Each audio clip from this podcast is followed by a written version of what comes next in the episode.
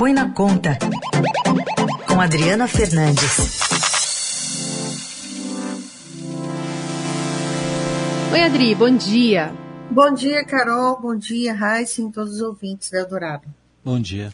Adri, a gente está começando mais uma semana com o governo pressionado por diversos lados. Queria começar falando sobre uma manifestação ontem do ministro da Cidadania, João Roma, que confirmou o Auxílio Brasil no valor de 300 reais por mês para substituir o Bolsa Família em novembro desse ano. Né? Um, um, otimismo aí, pelo menos levando em conta que a gente tem 10 dias para as coisas andarem pelo Congresso, não? Pois é, ele confirmou é, mas ainda há muitas incertezas em relação ao, ao auxílio, ao, ao, ao, novo programa social e, sobretudo, como que se dará a transição entre o fim do auxílio emergencial para o novo programa social que recebeu o nome também aí pegando carona de Auxílio Brasil. É, não está decidido ainda como se fará a questão financeira, como se é, como se fará, como se haverá a compensação né, para esse novo programa, fora que no mundo político continua a pressão para a prorrogação do auxílio. São do auxílio emergencial. É, há uma, uma tendência no governo, já se fala de fazer um auxílio temporário, um auxílio é, temporário nos próximos meses, é, a, a, prorrogar, corrigindo o Bolsa Família, né, o Bolsa Família que já existe, criando um temporário. Isso porque não há definição ainda da votação do projeto de imposto de renda. Por que, que uma coisa tem a ver com a outra, é, Carol e Heisen? É que o governo resolveu amarrar o Bolsa, o, o novo projeto do imposto de renda, é, para compensar o novo auxílio. Como o IR, o projeto do IR não anda, está aí com essa batata quente na mão. Então, é porque estamos no dia 18, né? Em 13 dias já é novembro. É, dá para ter algum otimismo em relação ao encurtamento de prazos em se tratando de Congresso Nacional, Adri?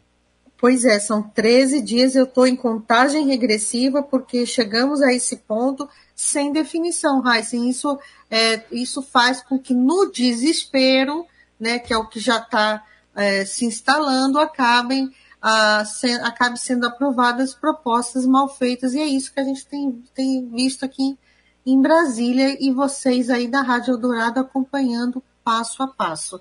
Esse, esses embrólios é, é, políticos, porque tudo fica para cima da, em cima da hora e acaba sendo feito nesse, nesse empurrando com a barriga. Bom, e a gente abriu a semana também falando sobre CPI, né, prevista para a próxima terça, a leitura do relatório lá na comissão da pandemia foi adiada por pelo menos um dia e a sua votação foi jogada lá para a terça que vem, a partir de divulgação né, de parte desse relatório e, e é uma questão sobre tipificação de crimes ali do presidente Bolsonaro. Como é que essa pressão política também influencia a economia? Influencia, Carol, porque está todo mundo no governo voltado é, para esse palco né, da CPI. O presidente Jair Bolsonaro reagiu ao, ao, ao, que se vazou né, do relatório do senador Renan Calheiros, e tudo isso toma é, o espaço é, das conversas né, para se fechar esse plano de, do auxílio do novo, do, do novo programa social. Fora que o Congresso, o Congresso Nacional ainda tem que discutir, é, tem que aprovar a PEC, está previsto para essa semana, segundo a PEC dos precatórios, que é aquela, ela é importante porque ela vai abrir o espaço fiscal para, para o financiamento do novo programa social e, claro, também das emendas parlamentares, que é que os deputados e senadores estão de olho, aumentar as emendas parlamentares no ano eleitoral de 2022. Então, são dias de grande uh, decisão, grande, ne grandes negociações e coloco ainda nessa lista, é, teve na semana passada aprovada uh, aprovado o projeto de lei que trata dos combustíveis, do reajuste dos combustíveis, é, para mitigar o reajuste, né, alterando a forma de tributação do ICMS, e os caminhoneiros avisaram né, no final de semana que estão ah, em estado de greve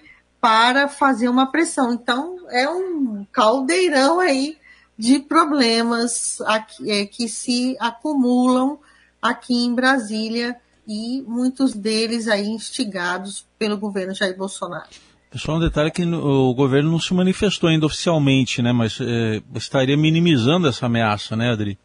Ah, esse faz, faz parte né, do, do jogo, né? Do jogo político, minimizar, mas é um, é um movimento que preocupa, porque eles fizeram, eles, eles não acham, eles acham que ah, esse projeto ah, de, que foi aprovado, que altera o imposto, o imposto ICMS, ele não vai resolver o problema, como ele não, não resolverá. Então, é, eles, os caminhoneiros vêm com uma pauta grande, né, uma pauta para, para pressionar o governo, e, é claro, esse público dos caminhoneiros apoiaram o presidente Jair Bolsonaro e cobram agora esse apoio e é, a tensão aumenta porque, Heisen, como a gente tem visto desde 2018, quando teve a greve dos caminhoneiros, é um problema de difícil solução, porque é, no mercado internacional os preços estão em alta, há uma crise de, de, uma crise de energia, de alta de preço no mercado internacional, como é, os combustíveis são uma commodity internacional, ela, o seu preço está atrelado, a Petrobras pratica uma política atrelada ao mercado internacional e o dólar também em alta, tudo isso contribuindo para a piora desse cenário é, dos preços dos combustíveis. Os caminhoneiros têm pautas específicas também em relação ao frete e é, não resolvem. Eu eu conversei na semana passada com uma das lideranças, um parlamentar das lider, de lideranças, eles também não, não, acham que é pouco, é, como uma proposta que começou a surgir de um vale, é, um subsídio, né, para os, os caminhoneiros autônomos, né, que são os que ficam aí mais sujeitos, né, à variação do preço. Então, é uma pauta mais, mais maior, e estão jogando pressão aqui nessa semana que já começa difícil com a CPI e com essa proximidade aí do com a proximidade do, eh, do, auxílio, auxílio Brasil, do auxílio né? Brasil é, é, acabar. Uh, o, tem uma, uma, das propostas do, de implementar um plano B de solução é incluir também, porque o, o preço dos combustíveis ela é mortal, né? O alta dos preços é mortal para para a população de baixa renda.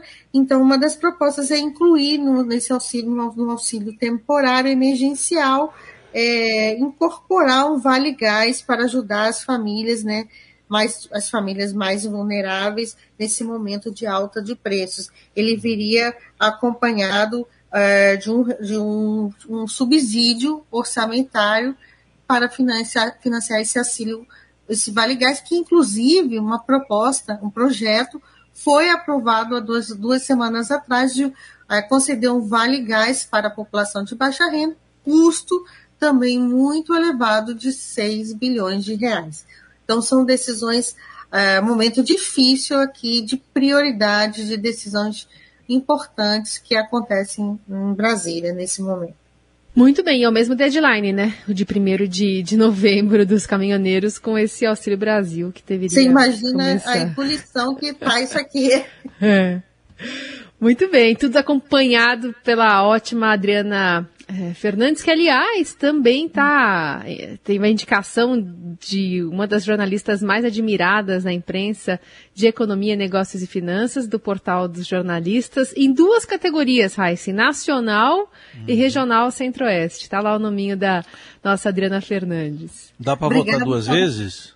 Pode votar uma pode vez. Pode votar? Ah, então tá pode bom. quem não é jornalista. Parabéns. Pode votar. Muito obrigada esperando aí o resultado final dessa votação. E também gostaria de falar sobre o novo Estadão, né, o novo jornal impresso que vem todo reformulado e que eu também participo é, com as minhas duas colunas, que eu tenho uma coluna é, na quinta-feira no Caderno de Economia e outra no sábado também comentando sobre economia, junto com essa coluna aqui que eu tenho na rádio, Põe na Conta, que é, nas segundas, quartas e sextas, fazendo aí uma propaganda do, do, do debate econômico, importante também ficar aliado ao que está acontecendo na política, porque no final das contas, Carol Heissen está tudo junto e misturado, e é uhum. importante fazer essa conexão entre política e economia, e eu tento é, trazer essas informações aí um pouco unidas daqui de Brasília para vocês e os nossos ouvintes na Rádio Dourado. Não só tenta quanto como consegue também, viu, Adri? Nossos ouvintes são fãs do seu trabalho, assim como a gente, na torcida aqui pela, pelo resultado também desse, desse prêmio. Um beijo, boa semana. Obrigado, beijão a todos aí. Tchau. Um abraço.